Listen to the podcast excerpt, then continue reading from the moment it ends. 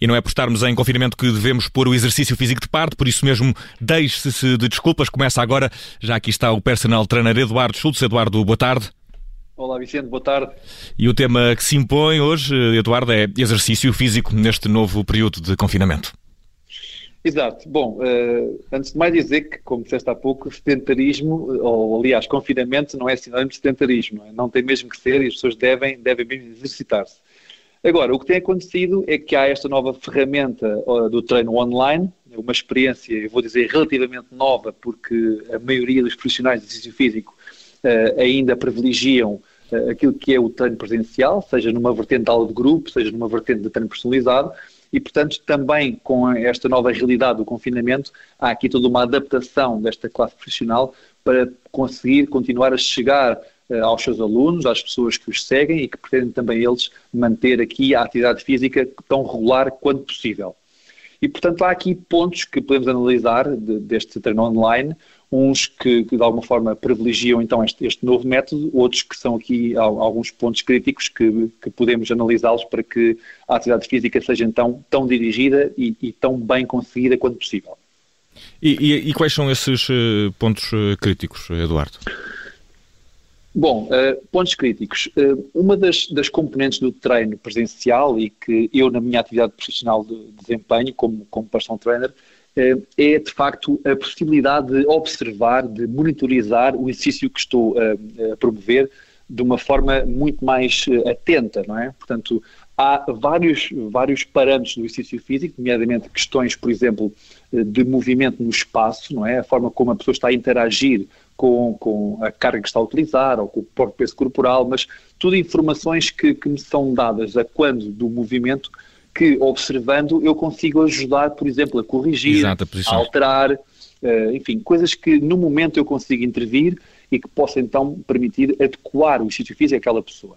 Uh, aqui um pormenor mais técnico, mas quando nós nos mexemos no espaço, há toda uma observação que, sendo abstrata, quando há conhecimento para isso, nós conseguimos, eh, de alguma forma, eh, observar. Portanto, movimentos num, em vários planos, num plano transversal, num plano sagital, num plano frontal, e que quando a pessoa se está a mexer, havendo alguma dificuldade neste movimento, nós podemos intervir, corrigir, ajudar e adequar. Até Coisa porque deve ser, Eduardo. É muito difícil. Desculpa, até porque deve ser muito mais difícil uh, online uh, explicar por palavras como corrigir o, o, esse tal posicionamento que possa estar errado e, e esse contacto presencial permitiria, claro está, uh, uh, que pudesse corrigir a, a, a posição através do toque, mas não seja. Sim, em, em, parte sim. A dificuldade da comunicação aqui está na visualização, porque okay. as instruções verbais que nós possamos dar uh, através do telefone, de um iPad, ou seja do que for, serão à partida as mesmas. Agora, aquilo que eu estou a observar é que poderá ser francamente diferente. E essa dificuldade é que, é que às vezes tem que ser driblada entre nós e a pessoa que, que nos procura.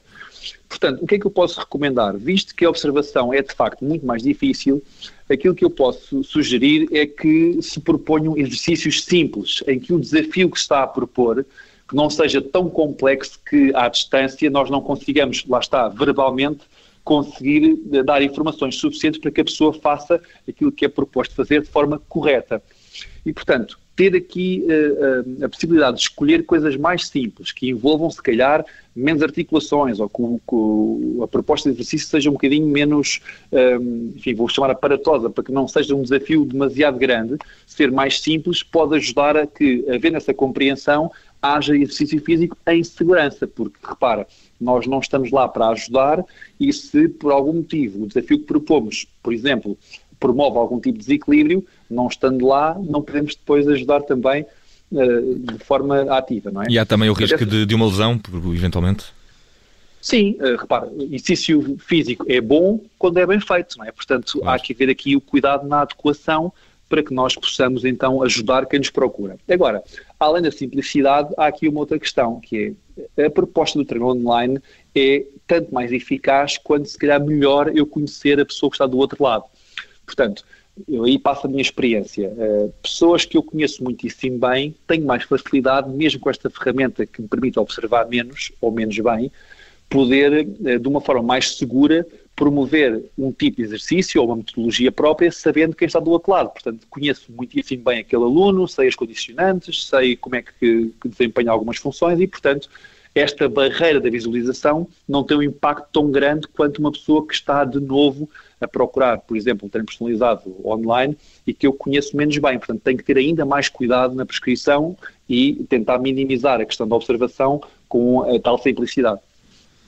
Oh, muito bem. E, e, mais alguma coisa que queiras uh, dizer-nos, Eduardo, sobre este, sobre este tipo de treinos online? Olha, aquilo que me apraz dizer aqui é que, e o apelo que eu tenho vindo sempre a fazer, é que quem procura o treino online um, procure efetivamente um profissional da área, seja numa vertente de aula de grupo, em que de facto se vê muita gente que dava aulas, vou dar vários exemplos, enfim, um treino muito famoso da Zumba, ou aulas de calistenia, ou aulas de yoga, enfim, tudo o que envolve uma, uma componente de aula de grupo, que seja procurado por um profissional. E na vertente do treino personalizado, é igualmente importante que não se recorram um, às famosas dicas generalistas que são tão redondas que cabem em todos, mas podem não caber em ninguém. Portanto, a componente personalizada tem efetivamente a capacidade de adequar o exercício físico à pessoa que procura. E, portanto, ter instruções generalistas pode, de facto, não ser o mais preciso para aquela pessoa em particular. Portanto, eu, na minha profissão, tenho a preocupação de perguntar uh, ao aluno em causa, ou neste caso a mim próprio, sobre o aluno em causa, é para quem é que eu estou a prescrever e com que objetivo.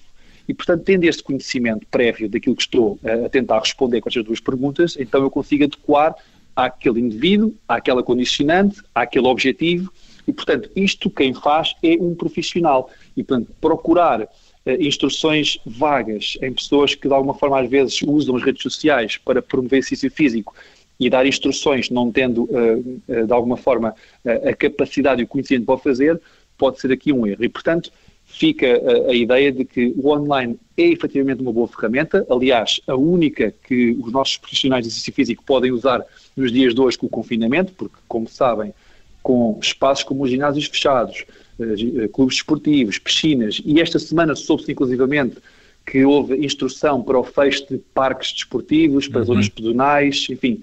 No fundo, estamos aqui a assistir também a um apelo um bocadinho perverso ao sedentarismo. Eh, e digo claro. perverso neste sentido. Se, por um lado, há as preocupações que têm que existir com o estado do país e com o Covid, de facto, com números assustadores, e que há que haver regras nesse sentido, por outro lado, sabemos que apelar ao centrismo é o mesmo que apelar também à doença, porque efetivamente claro. há um conjunto de outras doenças que não pararam, não é? E portanto continua a haver casos de obesidade, e cada vez mais, casos de diabetes. Que aumenta até inclusive o risco, os riscos uh, em caso de contração de Covid-19.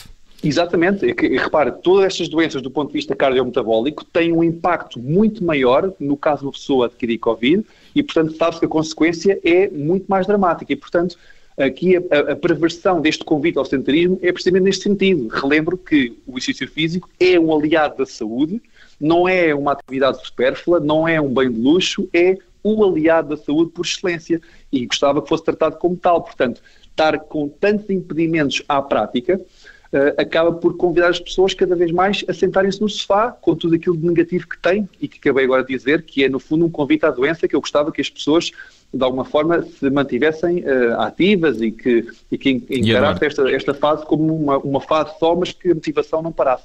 E Eduardo, fica aqui este apelo para continuar a fazer exercício, mesmo com, uh, com a obrigatoriedade de ficar em casa e também uh, procurar ajuda profissional, neste caso não recorrer a meios menos próprios na internet para fazer esse exercício. Eduardo Schultz, muito obrigado, até para a semana. Obrigado também. Um abraço e até para a semana. Bons treinos. Próxima quinta, já sabe, deixe-se de desculpas.